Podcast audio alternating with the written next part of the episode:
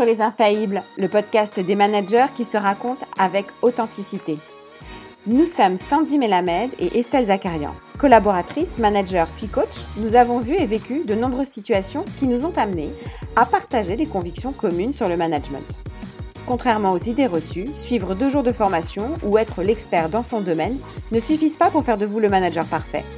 En vrai, être manager, c'est un long chemin qui nécessite de se connaître, d'expérimenter des situations concrètes et parfois de se planter. Sauf que le manager d'aujourd'hui est plutôt mal accompagné dans sa prise de poste, voire même il se sent isolé face aux difficultés. Nous manquons souvent d'exemples autour de nous et de mentors pour nous éclairer. C'est donc pour vous, futurs et jeunes managers, expérimentés et directeurs, que nous avons créé Les Infaillibles. Notre intention est de vous sortir de la solitude grâce aux témoignages d'autres managers. Sans langue de bois, nos invités se dévoilent, partageant leurs doutes, leurs succès et quelques conseils. Chaque épisode vous offre un mentoring virtuel pour devenir le manager que vous avez vraiment envie d'être. Bonne écoute Dans l'épisode du jour, nous recevons Stéphane Lebas, Chief Product Officer chez Care, une start-up qui propose de la téléconsultation médicale. Stéphane a choisi de nous parler de l'exemplarité du manager et nous sommes ravis de l'écouter sur ce sujet, surtout qu'il est un manager expérimenté et il a d'ailleurs eu à sa charge des équipes allant jusqu'à 130 personnes. Il a démarré sa carrière dans le conseil sur des postes techniques puis sur des missions de management et de stratégie. Il est ensuite entré dans le secteur des télécoms où il a passé 10 ans chez SFR sur des postes produits et business développement. Par la suite, il expérimente l'entrepreneuriat pour finalement rejoindre le monde des pure players et devenir successivement le Chief Product Officer de Mythic, BetClick, Malte et aujourd'hui Care. Vous l'entendrez, c'est un manager à la force tranquille qui nous partage son expérience de l'exemplarité, avec beaucoup de générosité et d'humilité. Pour Stéphane, la vulnérabilité, la transparence ou encore la communication ont constitué des éléments fondateurs pour développer son sens de l'exemplarité.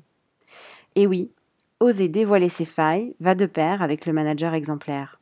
Bonne écoute Bonjour Stéphane, bonjour Sandy. Bonjour. Bonjour. Alors Sandy et moi, on est ravis de t'accueillir Stéphane dans notre podcast Les Infaillibles tu as accepté de venir pour nous partager avec euh, sincérité et transparence ton expérience euh, de manager, notamment sur un sujet euh, qui est l'exemplarité en se montrant faillible.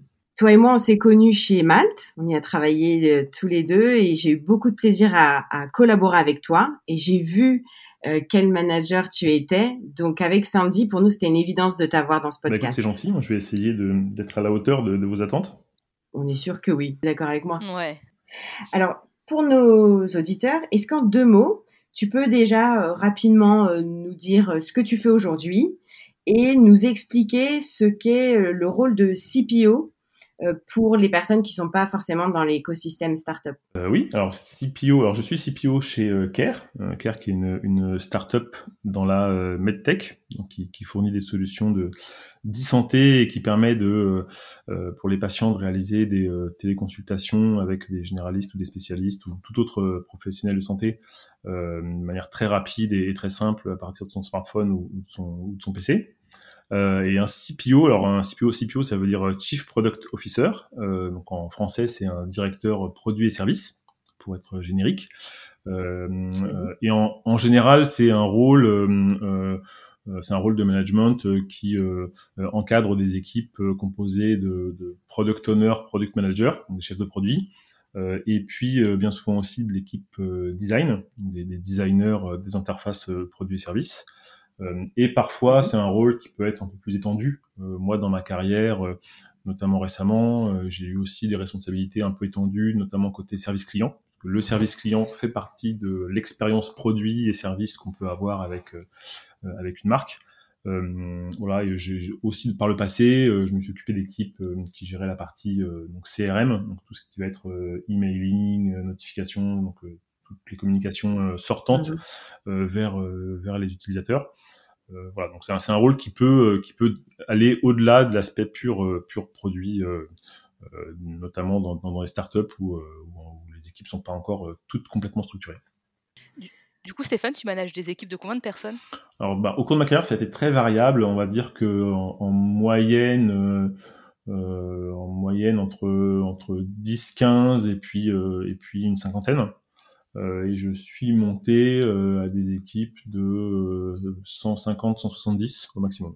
Mais ça fait, mais ça fait effectivement plus de, ouais, ça fait, ça fait plus de 10 ans, 15 ans que j'ai des équipes dans lesquelles il y a au, moins un double, un double niveau, c'est-à-dire que au-delà d'encadrer des équipes en direct, bah, j'encadre des managers qui eux-mêmes encadrent des équipes.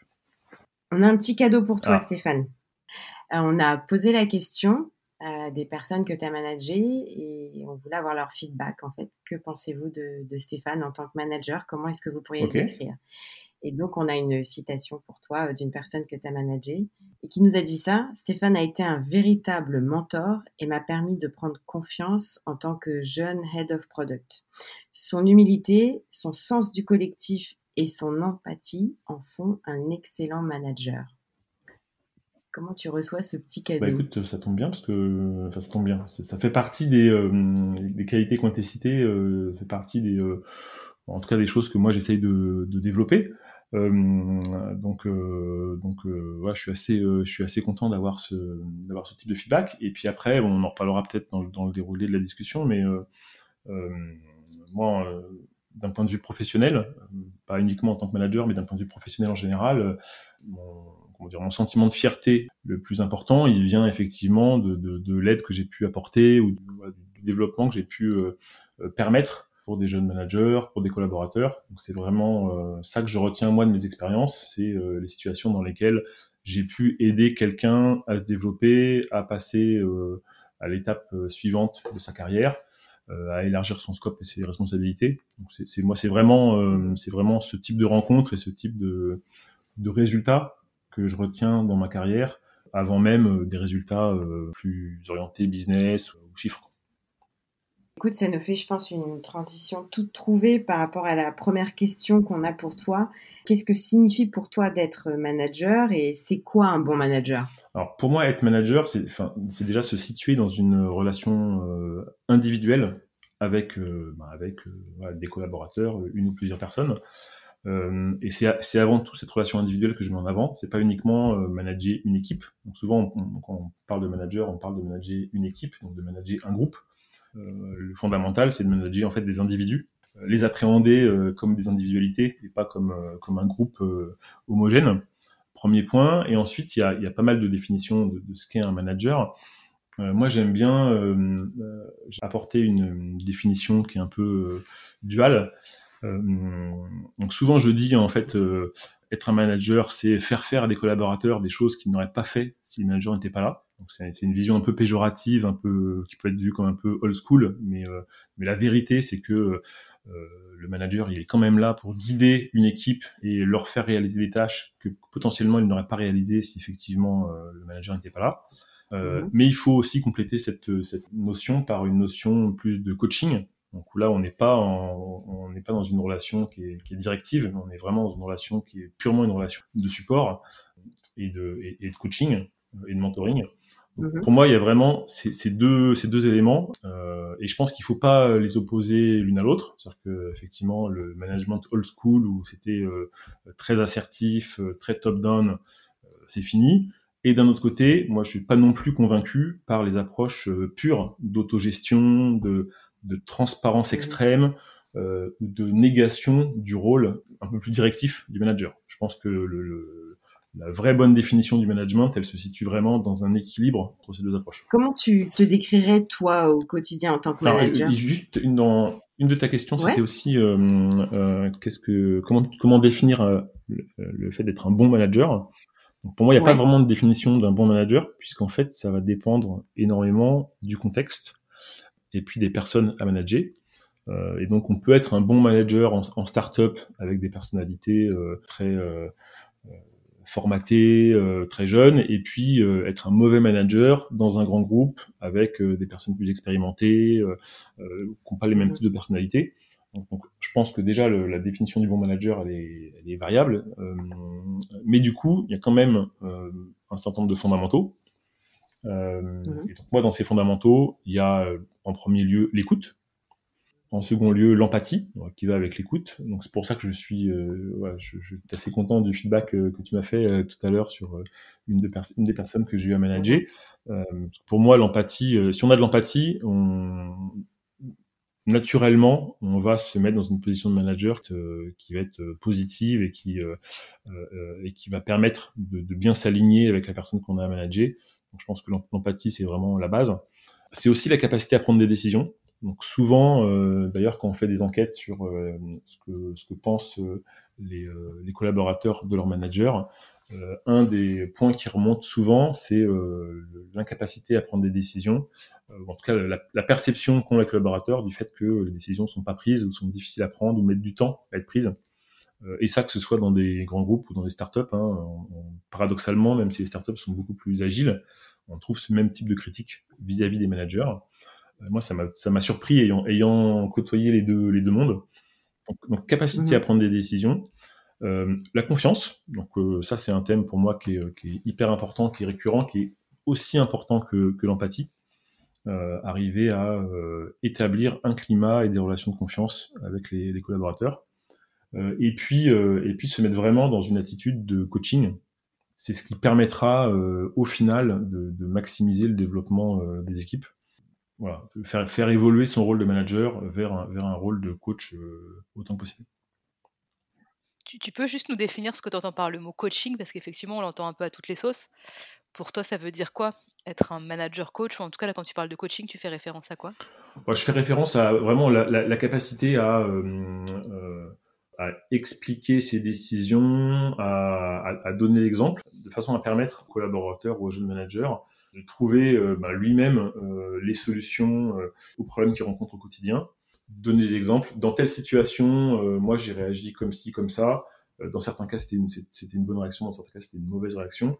Donc, c'est vraiment donner des exemples euh, concrets qui vont permettre à une personne de, de, de trouver aussi lui-même les bonnes réponses et, et, pas justement arriver uniquement avec une solution toute faite en mode directif. Okay, donc c'est pas imposer tes solutions, mais accompagner le collaborateur à ce qu'il trouve lui-même ce qui lui correspond en termes de solutions. Voilà, même si ça prend un peu plus de temps, euh, je pense que c'est la meilleure façon pour que les personnes se développent. Et en plus, chaque, chaque, chaque contexte, chaque situation étant différente, euh, c'est toujours un peu euh, présomptueux et justement c'est un, manque d'humilité d'arriver avec euh, des solutions toutes faites ou d'estimer qu'on a euh, soi-même la science infuse. Donc, euh, je pense que c'est ça qui est, euh, est important.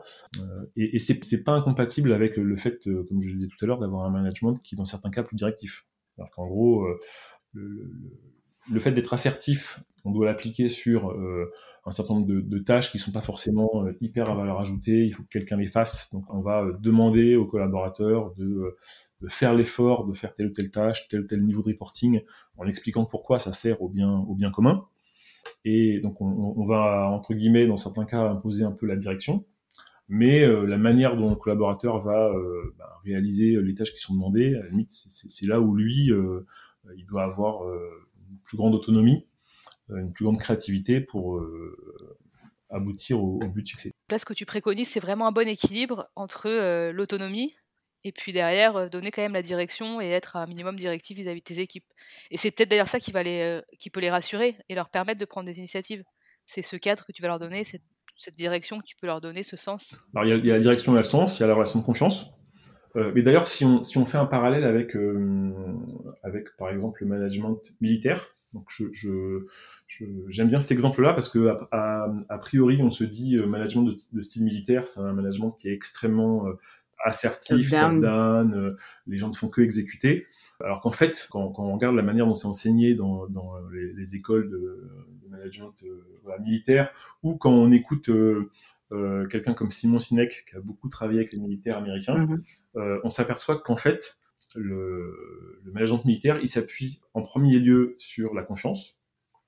Donc, et vraiment cette capacité à, à, à, mettre sa vie entre les mains entre autres de ses, de ses camarades, mais aussi euh, de, son, de son manager. Donc ça, c'est un élément vraiment fondamental du management militaire. Et puis ensuite, euh, on fixe l'objectif, mais euh, l'idée, c'est qu'ensuite, euh, ben, chaque euh, soldat, entre guillemets, soit autonome et, et un maximum de contexte pour pouvoir, voilà, entre guillemets, exécuter les ordres. Donc même si c'est un, un, côté péjoratif dit comme ça, donc je, pense qu'il y, a plus de, similarités entre le management militaire et le management en entreprise. moi, moi, enfin, pour donner une, anecdote plus personnelle, j'ai un de mes fils qui est en troisième et donc il commence à réfléchir à ce qu'il veut faire plus tard et qui euh, spontanément euh, bah, a envie de s'engager vers une carrière militaire. Et ce qui met en avant, euh, c'est la capacité de chacun à être solidaire, à faire le maximum pour les autres, à respecter ses, camarades. Donc c'est vraiment des valeurs qui sont pas des valeurs d'autoritarisme, mais c'est des valeurs de dépassement de soi pour le groupe. Euh, et, de collaboration et de coopération. Donc ça, je trouve ça, euh, euh, je trouve ça assez intéressant de voir que bien souvent, ce qui, sous-tend des vocations militaires, c'est pas pas le côté un peu péjoratif et, basique qu'on y met, mais c'est vraiment cette capacité à aller tous ensemble dans la même direction et à donner le meilleur de soi-même pour le groupe.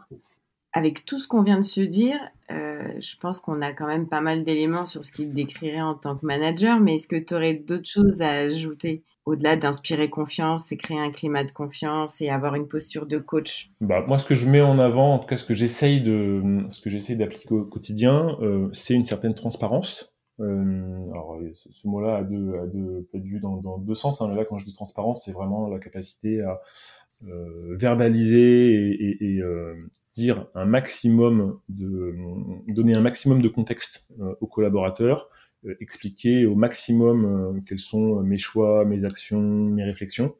Euh, donc voilà, donc vraiment être un petit peu entre guillemets sans filtre. et puis être à la table, c'est-à-dire bien intégrer le fait que chaque personne est différente et que donc euh, on ne peut pas se comporter et on ne peut pas dire la même chose à tout le monde. Donc euh, même si on, même si effectivement l'objectif d'être le plus transparent possible vis-à-vis de tous les collaborateurs, euh, ben, il faut le faire de manière différente personne par personne. Euh, donc je pense que c'est ça un peu le, la clé aussi du succès. Euh, en s'appuyer sur son empathie pour bien comprendre à qui on a affaire et puis euh, s'adapter à la personnalité de chacun. Bah, c'est la raison pour laquelle moi je, je suis assez dubitatif par rapport à, comme je disais tout à l'heure, par rapport à certaines approches en d'autogestion ou de transparence pure extrême. qui dit transparence extrême dans une entreprise dit forcément que c'est la même transparence, transparence qu'on applique à tout le monde. Euh, et ça, pour moi, c'est une erreur parce que bah, tout le monde ne peut pas recevoir euh, toutes les infos de la même manière. Euh, donc, mhm. je, pense que ce, ce, type de modèle marche quand on a des profils qui sont extrêmement homogènes. mais bah, dès que et, quand on est dans une entreprise à 10, 20, 30, 50 personnes, mais dès qu'on parle d'organisation de 200, 300, 1000 personnes, je pense que ce type d'approche atteint ses limites.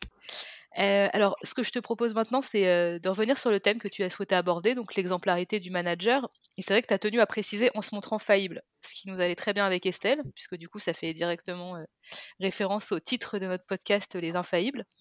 Alors finalement, pourquoi tu as choisi ce thème de l'exemplarité? Alors, moi, j'insisterai effectivement euh, beaucoup sur en se montrant euh, faillible. Euh, pour moi, ça va de pair effectivement avec ce thème de l'exemplarité. Bah, premièrement, c'est un peu une continuité dans, dans une prise de parole que j'ai fait récemment d'ailleurs sur l'humilité. Donc pour moi, l'humilité, c'est une valeur qui est vraiment fondamentale et que j'essaye d'appliquer au maximum, même si c'est difficile. Et donc, voilà, l'exemplarité, euh, l'exemplarité pour moi, c'est d'abord, euh, d'abord se montrer euh, faillible et donc avoir cette approche d'humilité au quotidien en tant que manager et même plus généralement dans le product management, dans le domaine d'expertise professionnelle, l'humilité, c'est, c'est une valeur qui est importante. et puis, c'est un thème qui n'est pas forcément facile et sur lequel l'expérience, en tout cas les années d'expérience, permet d'avoir du recul d'avoir des exemples concrets, d'avoir vécu ce type de, de pratique. Euh, je pense que c'est beaucoup plus difficile euh, pour un jeune manager d'assumer euh, d'assumer son côté faillible et d'arriver à trouver le bon équilibre entre une exemplarité fantasmée et, et, une exemplarité au quotidien. Alors du coup c'est intéressant parce que tu dis que c'est difficile. Pour autant l'exemplarité c'est un thème qui revient tout le temps sur le management et on peut se dire qu'aujourd'hui, euh, dans un environnement qui est extrêmement changeant, avec des évolutions très rapides, où les salariés, où les, aspirations des salariés sont en train d'évoluer, ils sont de plus en plus en quête de sens, par exemple. Euh, est-ce que toi, tu as l'impression que, les, les collaborateurs attendent de plus en plus de leurs managers d'être des modèles, d'être des exemples à suivre? Plus que c'était peut-être le cas il y a plusieurs dizaines d'années en fait. En fait, je ferais la différence entre l'exemplarité et, cette notion de modèle. Euh, et j'aime pas trop cette notion de modèle parce qu'en fait, ça sous-entend que euh, les gens ont envie de devenir comme leur modèle. Et je pense que les managers n'ont pas envie de devenir, les managers pardon, n'ont pas envie de devenir comme leur manager. Euh, je pense qu'il faut, sortir de cette idée. Euh, on peut très bien euh, être très différent de son manager et pour autant trouver qu'il est euh, exemplaire. Parce qu'effectivement, il est exemplaire euh, compte tenu de son poste, compte tenu de ses circonstances, compte tenu des contraintes dans lesquelles il évolue. Pour autant, on n'aimerait pas être à sa place, ou euh, si on était à sa place, on aurait agi différemment. Moi, je peux prendre comme exemple des situations dans lesquelles je me suis retrouvé où on a dû mettre en place des, des, plans de licenciement ou des plans de départ volontaire. ça m'est arrivé quatre fois, à quatre reprises, où il y a eu ce type de, de plan non, systématiquement, j'étais euh, côté comité de direction, donc j'ai vraiment euh, vécu tout ça euh, tout ça de l'intérieur et j'ai eu des personnes dans mes équipes qui étaient potentiellement impactées. et je dois dire que peut-être que si j'avais été à la tête de, ces entreprises ou, ou actionnaire et si j'avais eu un, pouvoir de décision total, peut-être que j'aurais pris des décisions différentes. Peut-être que j'aurais pas mené les plans ou pas fait de plan de licenciement. néanmoins, la manière dont ça a été, euh, dont ça a été euh, exécuté par les CEO, la manière dont, dont, la décision, les décisions ont été prises et ont été discutées par les CEO, je les ai toujours trouvés exemplaires. Donc, j'ai toujours été assez, pour le coup, aligné avec la manière dont ça avait été fait, la manière dont ça avait été réfléchi, euh, la manière dont les impacts avaient, euh, avaient été anticipés, la manière dont les plans avaient été mis en œuvre de manière à minimiser justement cet impact pour les collaborateurs. Donc euh, voilà, encore une fois, euh, je n'avais pas envie d'être à la place de, de, de, des CEO euh, dans ce genre de situation. J'aurais peut-être pris des décisions différentes, mais j'ai trouvé que leur comportement systématiquement avait été, avait été exemplaire.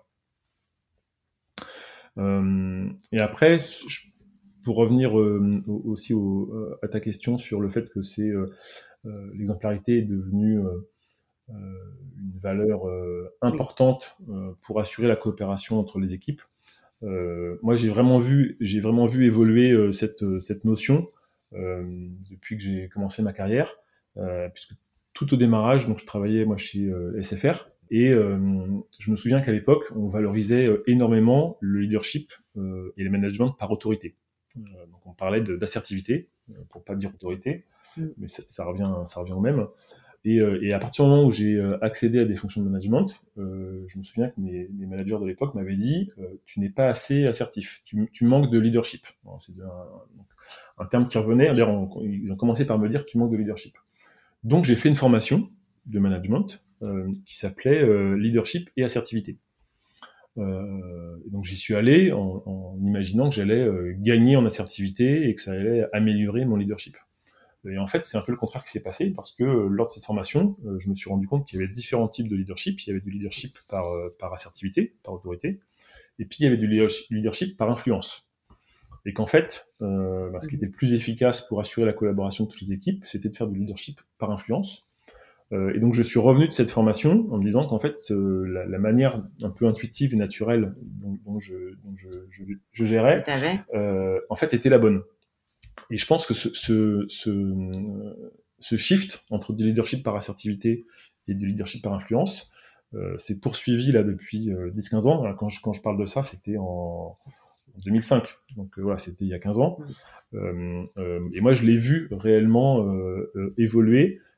Et, et, donc, on n'est plus dans, une, dans un management politique à l'ancienne et comme on le retrouve encore dans certains grands groupes, euh, on est vraiment maintenant dans plus un management par euh, influence, par, euh, moi j'aime bien ce mot d'influence, parce qu'il il est assez clair sur, sur le rôle du manager, par influence, par l'influence, elle, elle, vient en premier lieu de l'exemple que tu donnes, hein, tu influences les autres parce que tu donnes mm-hmm. le bon ou le mauvais exemple. elle joue sur l'empathie, tu peux avoir l'influence si tu as l'empathie, l'écoute, donc tu sais comment influencer, euh, influencer les autres. Euh, je parle bien d'influencer euh, positivement. Hein. Oui, tout à fait. On, ne perçoit pas du tout ça comme de la manipulation. Voilà, il y a une différence entre l'influence et la manipulation, mais mais l'influence c'est ce qu'on fait, c'est ce qu'on fait, c'est ce qu'on fait en tant que manager au quotidien. Euh, donc, euh, donc voilà, moi j'ai vraiment, euh, ça m'a vraiment éclairé cette formation. Et d'ailleurs, j'en profite pour dire que voilà, les formations, il faut faire des formations en management, même si c'est toujours après difficile d'appliquer ce qu'on a appris de manière théorique. Mais moi, dans ma carrière, je fais beaucoup de formations, en management. il y en a quand même quelques-unes que j'ai gardées en tête et qui m'ont marqué. Et celle-là, notamment, m'avait marqué. Et, je pense que le, profil des managers aussi a évolué. Mais euh, je pense que c'est hyper important, notamment quand, on est quand on est CEO, quand on est ressources humaines, d'arriver à euh, composer des équipes, des comités de direction en premier lieu, puis des équipes euh, avec des profils qui sont plus équilibrés, des profils qui, qui ont de l'humilité, des profils qui sont qui, peuvent être ambitieux, mais sans le faire au détriment de leurs collègues ou du bien du bien, du bien d'entreprise. Donc je pense que c'est hyper important d'arriver à, plus valoriser ce leadership par influence que de leadership par, par assertivité. Et après, euh, montrer, montrer l'exemple, euh, ça permet euh, aussi de garantir et, de cadrer un certain nombre de process qui, bien souvent, sont complexes à, complexes à, formaliser. On a, souvent le, fantasme de se dire on va formaliser tous les process et les gens vont suivre les process et donc ça va bien se passer. donc ça, c'est faux. Hein. On a l'habitude de dire que euh, euh, ce, qui, reste quand les process ne sont pas là, c'est euh, la culture. Donc ça permet de, savoir comment les gens vont se comporter en absence de process, quand les process sont pas clairs. Et puis dans certains autres cas, quand les process sont pas clairs, c'est l'exemple des managers qui va permettre de savoir quoi faire. Je vais prendre un exemple concret. Ah oui, j'allais dire un exemple. un exemple concret, c'est le télétravail. Euh, et, euh, et, je prends l'exemple de, de, ce que j'ai vécu chez Malte récemment. Euh, qui est, je pense, une, une, vraie référence en termes de, de manière de, de, faire du télétravail. Euh, et ça, c'est vraiment une culture qui a été, euh, qui a été euh, apportée de manière hyper positive par les deux, les deux cofondateurs. Moi, j'ai essayé de, de, de, continuer à appliquer à mon niveau. Donc, il y, avait une charte de télétravail, mais c'est hyper difficile de, savoir précisément comment se comporter au jour le jour. Euh, et donc c'est là où l'importance de la manière dont, dont, dont l'applique le manager est important. Autre chose. Euh, et donc, moi j'avais pris l'habitude, euh, parce que je bénéficiais aussi de ce, cette flexibilité, euh, de, dire pareil. Pendant que j'étais chez Malte, j'ai déménagé, donc j'ai eu des rendez-vous administratifs à faire, et donc je n'hésitais pas à dire, ben voilà, ce matin je serai absent de 10 à 11.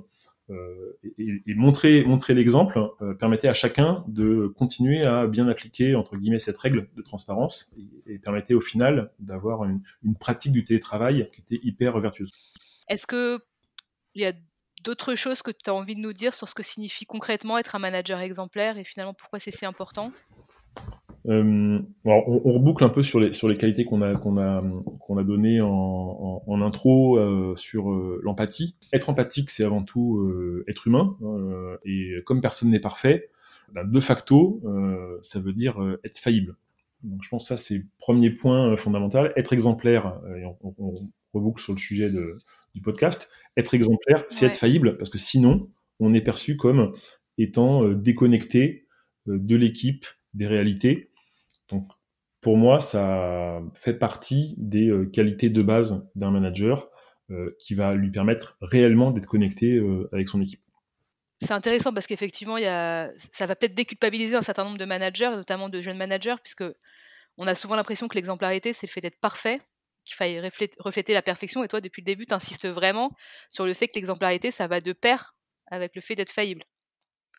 Donc pour toi, c'est vraiment un prérequis à, la, à la à l'exemplarité en fait. Euh, oui, euh, puisque en, plus ça permet d'illustrer le fait qu'on donne le droit euh, à l'erreur et à l'échec, alors qu'ils sont, qui sont deux choses différentes. Hein. Le droit à l'erreur, c'est je fais moi-même une erreur, et le droit à l'échec, c'est j'étais sur un projet hyper compliqué avec un environnement concurrentiel hyper fort, et donc j'ai échoué, même si je n'ai pas fait factuellement d'erreur. Donc ça, il faut, si on veut l'appliquer aux autres, il faut commencer par se l'appliquer à soi-même et donc du coup être transparent sur euh, sur ses échecs, sur ses erreurs, sur les choix négatifs qu'on a pu faire. Et c'est comme ça que tout le monde va tout le monde va progresser. Donc pour moi effectivement euh, être euh, être exemplaire, c'est avant tout se montrer faillible. Alors c'est aussi se comporter au quotidien comme on souhaiterait que les autres, notamment ses collaborateurs, se comportent. Hein, c'est pas, faire que des erreurs toute la journée en expliquant que c'est pas de notre faute, on est humain et on fait des erreurs. C'est, c'est, il y, a aussi derrière cette notion d'exemplarité euh, une notion d'effort, hein, une notion du fait d'être attentif à tous les instants sur sur son comportement mais euh, en acceptant que voilà, on n'est pas des machines et qu'on ne peut pas être parfait, euh, parfait à tout moment. Et, pourquoi c'est important? euh, Parce qu'en fait, il y a toujours une forme, et ça, ça a été théorisé, une forme d'identification au manager, un sentiment d'appartenance à l'équipe. et donc ça, c'est nécessaire pour maintenir la cohésion et, le fait que tout le monde ait l'impression d'aller vers le même but. Euh, et donc, comme on, s'identifie à son équipe et à son manager, bah, cette personne-là, entre guillemets, se doit d'être exemplaire. Euh, et si euh, on considère que ton manager n'est pas exemplaire, bah, du coup, il va y avoir une perte d'adhésion, d'adhésion aux objectifs de l'équipe, aux objectifs de l'entreprise. donc, c'est comme ça que les gens vont se désengager. si on veut maintenir l'engagement, de ces collaborateurs, il faut au maximum être exemplaire. Le deuxième point, c'est euh, un objectif de fidélisation des talents et de recrutement. Donc ça, tout manager euh, passe une grande partie de son temps, euh, que ce soit parce qu'il y a du churn dans l'équipe ou que ce soit parce que l'équipe se développe, à faire du recrutement et à s'assurer que les meilleurs éléments restent. donc c'est de plus en plus important dans un contexte qui est de plus en plus concurrentiel sur la partie sur la partie gestion des talents. Et bien évidemment, euh, tout se sait, les gens parlent, et donc euh, un manager exemplaire va avoir beaucoup plus de facilité à attirer des nouveaux talents et à garder les talents existants qu'un manager qui, qui ne l'est pas. Euh, moi récemment, je viens d'arriver chez Care, j'ai fait mon premier recrutement d'un lead designer. c'est quelqu'un qui a été recommandé par quelqu'un de l'équipe. Et bien sûr, il s'est renseigné sur moi avant de, avant d'accepter de nous rejoindre. et c'est parce que il a eu des feedbacks positifs euh, sur ma manière de gérer l'équipe et, mon rôle de manager qu'il est venu. D'ailleurs, je lui ai posé explicitement la question. Je lui ai dit renseigne-toi euh, sur moi, renseigne-toi sur mon mode de fonctionnement pour voir si ça te convient. il m'a dit, mais je me suis déjà renseigné et c'est pour ça que c'est aussi pour ça que je viens. Donc, je, pense que ce, cette exemplarité, euh, d'un point de vue euh, entre guillemets purement d'efficacité RH, permet de maximiser l'attractivité de son équipe et sa capacité à recruter. Toi, à quel moment tu t'es senti faillible et tu as l'impression que ça a aidé ton exemplarité? Bon, ça m'est arrivé. Enfin, déjà, ça m'est arrivé euh, beaucoup de fois. Hein. Je pense que le, le, les moments où on n'est pas exemplaire, ils sont forcément euh, très nombreux. Ça arrive tout le temps. Et, ceux qui disent qu'ils sont toujours exemplaires sont des menteurs. je pense qu'on ne peut pas, peut pas garantir et, euh, s'astreindre à une exemplarité euh, sans faille en permanence. Donc moi, ça m'est arrivé euh, plein de fois dans ma carrière, ça m'arrive, ça m'est arrivé récemment, ça, m'arrive tout le temps. et c'est, c'est pas, c'est pas un problème en soi. On, va, revenir sur la manière de gérer cette non-exemplarité. Pour donner des, exemples, moi j'ai un, un, exemple qui m'a vraiment marqué, c'est le moment où j'ai eu un collaborateur dans l'équipe, enfin j'ai plusieurs collaborateurs dans l'équipe qui se sont plaints du fait que euh, j'envoyais des euh, mails euh, et des communications tard le soir et le week-end, et que ça leur mettait une pression, une pression implicite pour me répondre au plus vite. Donc moi, j'attendais pas forcément des réponses. C'est moi, c'est mon mode de fonctionnement. ben voilà, je me reconnecte le soir et je me connecte le week-end, et donc ben voilà, je pense à des choses et j'envoie des mails. et mes propres managers, mes propres patrons ont toujours fait ça pour moi, ça fait partie de ma fonction euh, en tant que membre de comité de direction. Ben voilà, je, suis payé aussi pour ça, et donc je, répliquais ce comportement avec les gens de mon équipe. Encore une fois, j'attendais pas qu'ils me répondent tout de suite, mais certains le faisaient, euh, et donc ceux qui le faisaient mettaient encore plus de pression sur ceux qui ne le faisaient pas. Et jusqu'au moment où, euh, à une époque, certains, certains s'en sont plaints aux, ressources humaines, qui m'ont fait un peu un rappel, un rappel à l'ordre. et je me suis rendu compte effectivement que, que je créais une pression implicite sur l'équipe, alors que c'était pas du tout mon but, hein, euh, c'était pas mon objectif et, euh, j'en étais pas conscient. Euh, et ça, ça, m'est arrivé, euh, enfin, j'en ai pris conscience assez tard dans ma carrière. Il y a peut-être voilà, 7-8 ans où j'ai fait ça de manière extrêmement régulière, sans me rendre compte de la conséquence pour l'équipe. Et alors, quand tu t'en es rendu compte, justement, qu'est-ce que tu as fait alors ça c'est une bonne question parce que sur le coup, le coup, j'ai essayé de, limiter, de me limiter, et en même temps, dans la mesure où il y avait certaines personnes qui fonctionnaient aussi comme moi et que c'était hyper efficace, euh, j'ai eu du mal à arrêter complètement. D'ailleurs, je n'ai pas arrêté complètement. Ce que j'ai fait, c'est que j'ai euh, tout simplement euh, adapté, adapté mon comportement aux, personnes de l'équipe. Et donc, quand j'avais un mail groupé avec des gens qui vont répondre tout de suite et des gens qui ne vont pas répondre tout de suite, ben ça, j'attends, les heures ouvrées, j'attends le lundi matin pour envoyer ce type de communication. Et quand c'est que vers une personne dont je sais que voilà, il, fonctionne comme moi, là, j'hésite pas. Voilà. Donc, je, pense que je suis pas non plus tombé dans l'extrême où euh, je me suis mis à enregistrer mes mails et les envoyer tous en groupe le lundi matin, ce qui, en plus n'est pas non plus une bonne solution parce que ça remet un coup de pression euh, euh, quand on arrive dès le lundi matin. Euh, dans certains cas, avec certaines personnes, c'est mieux d'envoyer les mails au fil de l'eau. Donc voilà. Donc en, plus, il n'y a pas, de vraie entre guillemets, vraie bonne solution. Donc la, bonne solution pour moi, c'est de m'adapter aux personnes que j'ai en face de moi ceux à qui je peux le faire, je continue à le faire. en plus, c'est mon mode de fonctionnement. Et puis les autres, bah, j'essaie d'éviter. Là, dans ce que tu dis, moi, ça me fait penser à quelle part d'implicite, quelle part d'explicite? Parce que là, on voit qu'il y a eu un espèce de quiproquo entre toi, pourquoi tu le faisais, c'est-à-dire pour des questions d'organisation, et comment l'ont ressenti tes collaborateurs. Euh, les, collaborateurs ont ressenti que tu leur mettais finalement la pression. Comment tu as fait finalement pour transformer l'implicite en explicite à un moment donné, mettre un cadre et ensuite pouvoir faire en fonction de chacun en étant le plus clair possible? C'est-à-dire avec toi, je peux envoyer des mails le week-end, avec toi, je vais pas le faire. Alors ça, c'est ouais, un point hyper important. Effectivement, euh, euh, avec les années, je me suis mis à être de plus en plus explicite sur mon mode de fonctionnement. là récemment, j'ai fait une, prise de poste début octobre euh, et euh, dans la, première semaine, euh, j'ai envoyé un mail à tous les membres de l'équipe pour dire, bah voilà, je vous précise quels sont mes modes de fonctionnement. et donc j'ai vraiment mis par écrit des choses qui peuvent paraître assez basiques, mais je pense qu'il vaut mieux le, il vaut mieux être dans ce cas-là être explicite. Euh, voilà, j'ai dit euh, si je ne réponds pas à vos, à vos messages, n'hésitez pas à me relancer. Ça ne me choquera pas de me faire relancer une fois, deux fois. C'est que j'ai pas vu votre message ou j'ai pas eu le temps. Donc je, je, je, préfère que vous me relanciez plusieurs fois et que, je, et, que je, et que je finisse par traiter le point plutôt que vous vous disiez euh, en fait il, ne s'intéresse pas à moi. Euh, je suis toujours disponible pour vous, donc euh, vous pouvez tout le temps me contacter, quelle que soit l'importance du sujet. Je préfère que vous me contactiez pour rien plutôt que effectivement euh, rater une occasion de répondre à une de vos questions ou vous aider. Voilà, donc j'ai remis, j'ai remis sur, sur ces histoires de communication, voilà, j'ai précisé le fait que bah, moi, si j'envoyais des communications le soir, j'attendais pas forcément de réponse tout de suite, que j'avais pas besoin d'être en copie de toutes les communications et que même si quelqu'un s'adressait à un autre membre du comité de direction, il n'était pas nécessaire que je sois tout le temps dans la boucle, seulement si c'est utile, mais sinon, voilà, je, ne fais pas de barrière hiérarchique et je ne demande pas ce qu'il y ait un respect de la hiérarchie à la lettre. Donc tout ça, je l'ai écrit euh, de manière à ce que ce soit le plus explicite possible, qu'il n'y ait pas de malentendu. Mais ça, euh, ça c'est quelque chose que je fais, euh, euh fait sur mes deux dernières prises de poste, mais je le faisais pas avant parce que j'ai l'impression que c'était pas utile. alors qu'en fait, si, je pense que c'est hyper utile d'expliciter ces modes de fonctionnement. Et du coup, c'est aussi une forme de prérequis par rapport à l'exemplarité, c'est-à-dire qu'est-ce que qu'est-ce qui va être recommandé, qu'est-ce qui va être autorisé, conseillé de faire dans l'équipe comme comportement Qu'est-ce qui ne l'est pas?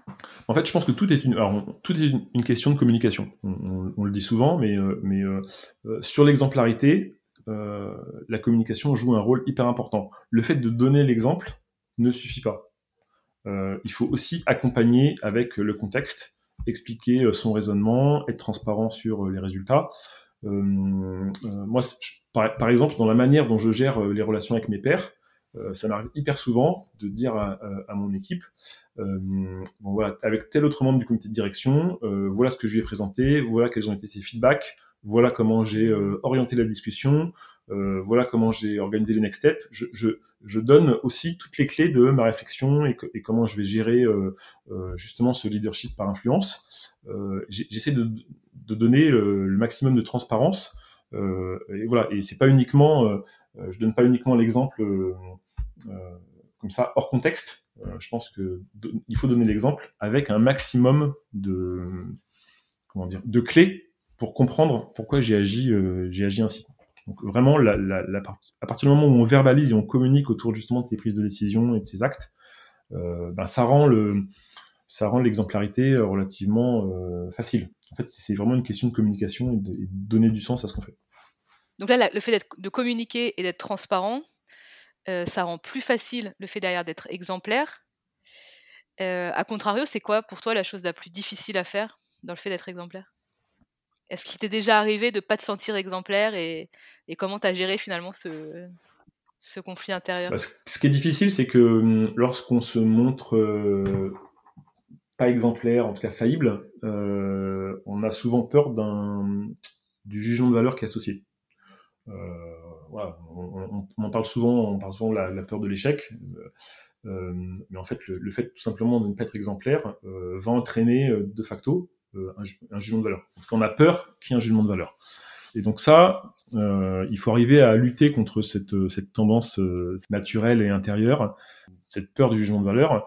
Euh, c'est plus facile, je pense, quand on se sent légitime. Et donc, du coup, c'est plus facile avec l'expérience plus on a d'expérience, euh, plus on a euh, confiance en soi, plus on sait ce qu'on a euh, accompli, quel est son track record, plus ça va être facile, facile de dire ponctuellement, ben voilà, dans tel cas, dans ma carrière, j'ai fait des erreurs, ou au quotidien, dans telle situation, j'ai fait des erreurs, parce qu'on sait que ça ne remet pas en cause sa valeur et sa qualité globale, on va dire. Donc je, pense que c'est plus, plus facile pour un manager expérimenté de, se montrer faillible que pour un jeune euh, manager. J'allais dire la notion de temps, euh, de patience pour devenir un manager exemplaire, ça, ça joue quoi. C'est, ça se fait pas effectivement via une formation, euh, ça se fait pas en deux jours quand on démarre sa carrière de, manager. Oui, c'est là où on rejoint aussi le, la notion de coaching. C'est-à-dire que le, être coach, d'ailleurs, on voit bien dans les profils des gens qui sont, qui sont coachs, c'est des gens qui ont euh, euh une expérience professionnelle euh, certaine, qui ont côtoyé différents types d'entreprises, qui ont été confrontés à des situations difficiles. Donc voilà, de la même manière, être exemplaire, donc, donc savoir comment se comporter, savoir comment l'expliquer, ça implique d'avoir une certaine expérience euh, selon moi. Après, on peut, on, peut avoir, on peut avoir, euh, on peut avoir envie d'être exemplaire euh, quand on est jeune manager, mais je pense que c'est beaucoup plus difficile. En tout cas, ça demande un contrôle sur soi qui est beaucoup plus fort. Alors justement, ça fait lien avec ce que tu, ce que tu nous as dit tout à l'heure. Hein. Tu n'es pas que manager, es aussi, tu es aussi manager de manager. Donc finalement, tu as aussi dans ton rôle d'encourager les managers de ton équipe à être exemplaires. Comment tu développes cette exemplarité chez tes collaborateurs? Et puis, est-ce que potentiellement, justement, tu as été confronté euh, à des situations où des managers euh, étaient peut-être très performants, mais pas forcément exemplaires? Alors ça, c'est un élément hyper important parce qu'effectivement, euh, le meilleur moyen euh, de faire du coaching, c'est bah, justement de faire du coaching par l'exemple. Euh, typiquement, quelqu'un qui, qui, va avoir un, un, un, une discussion difficile à avoir avec un collaborateur, lors d'une évaluation annuelle euh, on a pris quelqu'un, on a recruté quelqu'un et on veut mettre fin à sa période d'essai. Ce, genre de discussion difficile, quand on l'a jamais fait, on n'a pas forcément les clés et on peut donner des conseils un peu théoriques, mais, mais voilà, des conseils, théoriques, ils, euh, ils ont au final peu de valeur quand on se retrouve confronté à quelqu'un en face et, qu'on a à avoir une conversation difficile. Donc moi, euh, en, général, ce que je fais pour, coacher entre guillemets euh, ces jeunes managers qui, sont dans cette situation, c'est que je leur raconte euh, tout simplement euh, euh, des situations dans lesquelles moi je me suis retrouvé dans, dans, dans le même cas qu'eux. Et il y a des situations dans lesquelles je l'ai bien géré, et il y a des situations dans lesquelles je l'ai mal géré. Donc c'est un peu les do and don't. Ensuite, les gens se raccrochent à leur propre situation et, et essayent d'en tirer des choses actionnables. Après, ça n'empêche pas de donner des conseils aussi directs sur, sur comment faire. Mais, euh, voilà, moi, je, je, et ça permet aussi de faire réduire, de faire baisser la pression. C'est-à-dire que voilà, je, je, oui, moi, dans, ce genre de situation, d'avoir une conversation difficile avec un collaborateur, ça m'est arrivé de faire des erreurs. Ça m'est arrivé de, dire des choses qu'il fallait pas. Ça m'est arrivé de, de, malmener l'entretien. Euh, et donc, euh, donc ça, ça permet de faire réduire la pression. Effectivement, euh, euh on, a des êtres humains en face de nous et donc on peut pas euh, euh, garantir que ça va bien se passer. et donc le fait que ça se passe mal, ça fait partie, ça fait partie de la vie du manager et ça peut arriver quoi. Donc et, et, on peut continuer sa carrière même si on a raté un entretien d'évaluation ou si on a raté un entretien de recrutement, ça, peut arriver. Donc ça c'est le premier point. et ensuite sur le fait que je me sois retrouvé dans des situations où euh, j'avais des collaborateurs euh, qui euh, n'étaient pas exemplaires. et qui pour autant étaient très performants. Donc ça m'est arrivé une fois d'avoir quelqu'un qui était vraiment extrêmement brillant, mais qui avait du mal à collaborer avec les autres, qui avait tendance vraiment à, écraser, on va dire, écraser les autres managers, écraser un peu les collaborateurs. et pourtant, c'était quelqu'un de vraiment fantastique. et donc là, euh, pour moi, il y a eu euh, deux actions. Euh, d'une part, mettre en place un coaching externe et ensuite un coaching interne. moi, j'ai passé énormément de temps sur, sur chaque point, dès qu'il y avait un, une parole, un mail, une situation dans laquelle j'estimais que le collaborateur avait été trop, voilà, trop directif, euh, euh, en tout cas, il a eu un comportement inadapté. Je lui disais, je lui disais pourquoi, euh, je lui disais comment je réagis à sa place.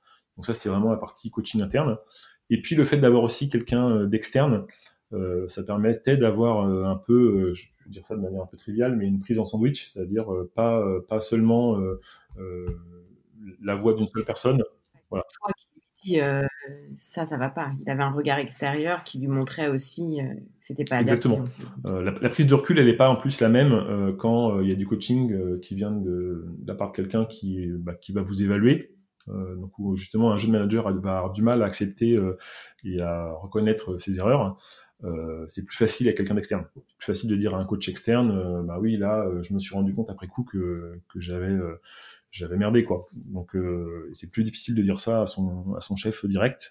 Euh, euh, alors qu'en fait, il faut pas hésiter. Moi, je pense qu'il faut pas hésiter à montrer qu'on a l'humilité nécessaire et, et, la prise de recul nécessaire de dire je me suis trompé. De le dire aussi à son propre à son propre patron. En tout cas, moi, je moi, je valorise ça. Je préfère quelqu'un qui fait des erreurs et qui le reconnaît, qui s'en rend compte et qui travaille dessus, plutôt que quelqu'un qui est dans le déni donc, euh, donc quoi. Mais, mais, mais c'est vrai que avoir un avis externe, ça peut, ça peut aider à, progresser.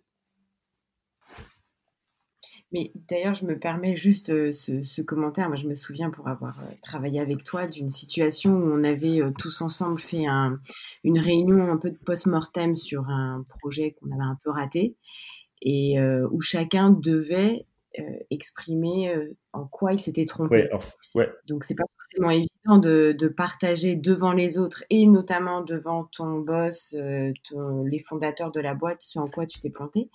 Et tu as montré l'exemple, c'est toi qui as ouvert la discussion et qui a parlé des erreurs que tu avais faites sur ce projet et je pense que ça a libéré la parole de tout le monde autour de la table et notamment des personnes dans ton équipe qui se, sont, se sont sentis libres d'exprimer ce en quoi ils avaient fait une erreur devant toi et devant tous les autres.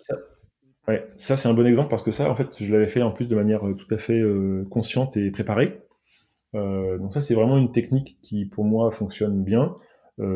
Quand on fait des post-mortem, tout le monde a en, première approche des, reproches à faire aux autres. et donc c'est comme ça que si on démarre la discussion sur les reproches que chacun a à se faire, même si c'est fait de manière diplomatique, euh, au final, euh, les gens se braquent et se ferment, donc et ça et ça permet pas d'avancer. Il y, a, un côté catharsis où chacun va exprimer euh, sa frustration, mais c'est tout. Mm. et donc moi, ce qui me semble plus efficace dans ce genre de situation, c'est au contraire de renverser l'exercice et, de, commencer par dire ce que soi-même on a mal fait. quitte à grossir le trait d'ailleurs. et, donc, et donc ça, j'avais proposé cette, méthode-là à l'équipe. et pour, pour pour, pour qu'il y ait quelqu'un qui euh, démarre l'exercice euh, et pour euh, montrer l'exemple, c'est vrai que j'avais j'avais pris la parole en premier et j'avais moi-même commencé par dire ce que j'avais mal fait dans ce cadre-là. Et d'ailleurs, j'en avais rajouté exprès pour pouvoir justement mmh. libérer la parole la parole derrière. donc ça, c'est une technique qui marche, qui pour moi marche hyper bien et depuis je l'ai refaite. J'ai réutilisé cette approche avec succès. Euh, et ça, ça marche si euh, le manager, euh, le manager peut comment dire, donne l'exemple et commence à, prendre la parole. En tout cas, même si c'est pas le manager, c'est quelqu'un du comité de direction, enfin en tout cas quelqu'un qui, en règle générale, ne se met pas en danger et qui là justement va montrer l'exemple en mettant en avant ses erreurs. Stéphane, merci beaucoup là pour tout ce que tu viens de nous dire sur, bah, sur ce qu'est l'exemplarité, parce que c'est une notion dont on entend beaucoup parler, mais qui n'est pas du tout simple à mettre effectivement en place sur le terrain. Alors finalement, de manière très très synthétique, parce que tu nous as dit beaucoup de choses, moi ce que je retiens, c'est que concrètement, le fait d'être exemplaire, c'est se comporter au quotidien comme on, souhaiterait que les autres se comportent. Mais derrière, tu nous as donné plusieurs clés pour arriver à ça. Tu as parlé de communication, donc être le plus transparent possible, communiquer et sortir de l'implicite. La deuxième clé sur laquelle tu as énormément insisté, c'est que finalement être exemplaire, ça ne veut pas dire être parfait. Et du coup, c'est aussi bah, c'est reconnaître ses erreurs, se donner le droit à l'erreur, et c'est ce qui va faire qu'on va se sentir finalement de plus en plus exemplaire, c'est s'autoriser, s'autoriser ça, pardon. Et puis derrière, tu nous as aussi expliqué que l'exemplarité, c'est quelque chose qui venait avec le temps, qui venait avec l'expérience. Et toi, dans ton rôle de manager et du coup de coach, tu accompagnes aussi les jeunes managers à acquérir cette expérience au fur et à mesure pour se sentir le plus à l'aise possible sur ce long chemin de l'exemplarité. Sachant, tout à fait, je suis tout à fait d'accord, et sachant qu'il ne faut pas, encore une fois, faut pas se mettre la pression. Euh, euh, comme tu l'as dit, euh, comme tu l'as résumé, être exemplaire, ça ne veut pas dire être parfait. être exemplaire, c'est aussi être humain. Et donc, si on veut vraiment être connecté aux autres, être empathique, bah, il faut savoir montrer aussi quelles sont ses faiblesses, quelles sont ses erreurs, les expliquer, les remettre dans le contexte. C'est aussi comme ça qu'on gagne la confiance de l'équipe. et donc, bah, pour moi, être exemplaire, c'est avant tout arriver à gagner euh, la confiance de l'équipe et arriver à entretenir cette confiance euh, quotidienne. Alors Stéphane, on a des petites questions rituelles pour clôturer nos interviews. Il y en a trois. Euh, si tu veux bien te prêter au jeu, est-ce que tu accepterais déjà de répondre à la première? Quel conseil aimerais-tu donner à un manager qui démarre? Alors, bon, pour moi, il y, a deux, il y a deux conseils. Un, ne pas hésiter à faire des formations. Donc, il y a des, je l'ai évoqué tout à l'heure, mais il y a des formations euh, euh, qui existent, euh, le, qui d'ailleurs sont de plus en plus adaptées à des situations d'être un jeune manager, notamment en start-up. Donc, donc, je pense qu'il ne faut pas hésiter à investir dans la formation. Euh, et puis euh, aussi se mettre en position d'avoir du coaching. Euh, alors ça peut être du coaching externe, mais ça peut être aussi du coaching interne. Donc, et avoir du coaching interne, ça commence par demander à son propre manager des conseils, exprimer ses besoins. voilà, il, faut dépasser cette peur de, de, se montrer justement faillible vis-à-vis -vis de son propre manager. et donc, si on veut progresser, il faut commencer par demander, demander des conseils et de l'aide. Et je pense que la première réaction du manager, ce ne sera pas de, de penser que euh, vous n'êtes pas à la hauteur, ce sera de penser que vous avez une vraie volonté euh, de progresser. Et je pense que c'est ça qu'il retiendra et c'est ça le plus important. Si tu devais regarder ton parcours de manager dans le rétroviseur, est-ce qu'il y a quelque chose que tu ferais autrement? Oui, il y aurait beaucoup de choses que j'aurais dû faire euh, autrement le fait de ne pas attendre pour se séparer de collaborateurs avec qui ça se passe pas forcément bien. Voilà, c'est un conseil très classique, mais comme c'est un conseil qui est très très difficile à mettre en œuvre, et même quand on en, même quand on en est conscient, euh, je pense qu'on, pour le coup là, on reproduit euh, euh, souvent cette erreur d'attendre. Je pense que c'est ni bon pour le manager, ni bon pour l'entreprise, ni bon pour la personne qui, qui n'est pas forcément à sa place et qui va s'épanouir davantage ailleurs. Euh, voilà, je pense que c'est ce genre de situation qui est en fait euh, négatif pour tout le monde. Euh, il faut la traiter, il faut la traiter au plus vite. Est-ce qu'il y a une source d'inspiration dans ton parcours de manager que tu aimerais partager avec nos auditeurs? Un livre, un podcast, une vidéo, une personnalité, un film? Alors, Il y a tout le travail de Simon Sinek, donc on en a parlé tout à l'heure. Hein. Donc il n'y a, a, pas uniquement certains podcasts ou certaines vidéos qui sont assez connus et, et qui ont tourné ou qui tournent sur LinkedIn. Euh, je, pense qu'il a, en fait, il a travaillé sur pas mal d'aspects euh, qu'on peut rattacher au management, euh, pas mal d'aspects différents. et donc, je pense que l'ensemble de son travail est, pour le coup hyper intéressant. notamment, il a fait beaucoup, il a fait un podcast récemment assez collaboratif où il reprenait des livres qu'il a publiés et il répondait aux questions de, ses lecteurs, donc une sorte de club de lecture virtuel, virtuel en ligne. Donc moi, c'est ça que j'ai, ce, podcast-là et ces vidéos-là que j'ai euh, écouté euh, pendant le pendant le premier confinement notamment. Et puis ensuite quelque chose d'un peu plus euh, un peu plus éloigné du management, mais qui en fait moi qui m'a beaucoup aidé, euh, c'est le travail d'Henri Laborie, notamment un livre qu'il a écrit qui s'appelle La Nouvelle Grille, qui est euh, une grille de lecture du monde qui nous entoure et, une grille de lecture des comportements humains, qui m'a inspiré, qui m'a aidé à comprendre comment les gens fonctionnaient qui m'a permis, je pense, de, prendre du recul et d'être un, meilleur manager que, je ne l'étais. Merci, merci mille fois pour euh, tout ce partage que tu as eu avec nous et là pour les sources d'inspiration. Euh, personnellement, je suis une grande fan de Simon Sinek et je vais découvrir Henri Laborie parce que je ne connais pas du tout. Merci à toi Stéphane pour cette générosité et pour nous avoir expliqué euh, comment montrer l'exemple en entreprise. Bah, merci beaucoup pour votre accueil. Merci à tous. Bonne journée, au revoir. Si vous avez aimé cet épisode, n'hésitez pas à en parler autour de vous et à le partager sur les réseaux sociaux. Pensez également à nous mettre 5 étoiles ainsi qu'un petit commentaire. C'est ce qui nous aide le plus à faire connaître les infaillibles et à diffuser le message que oui, un management plus authentique est possible.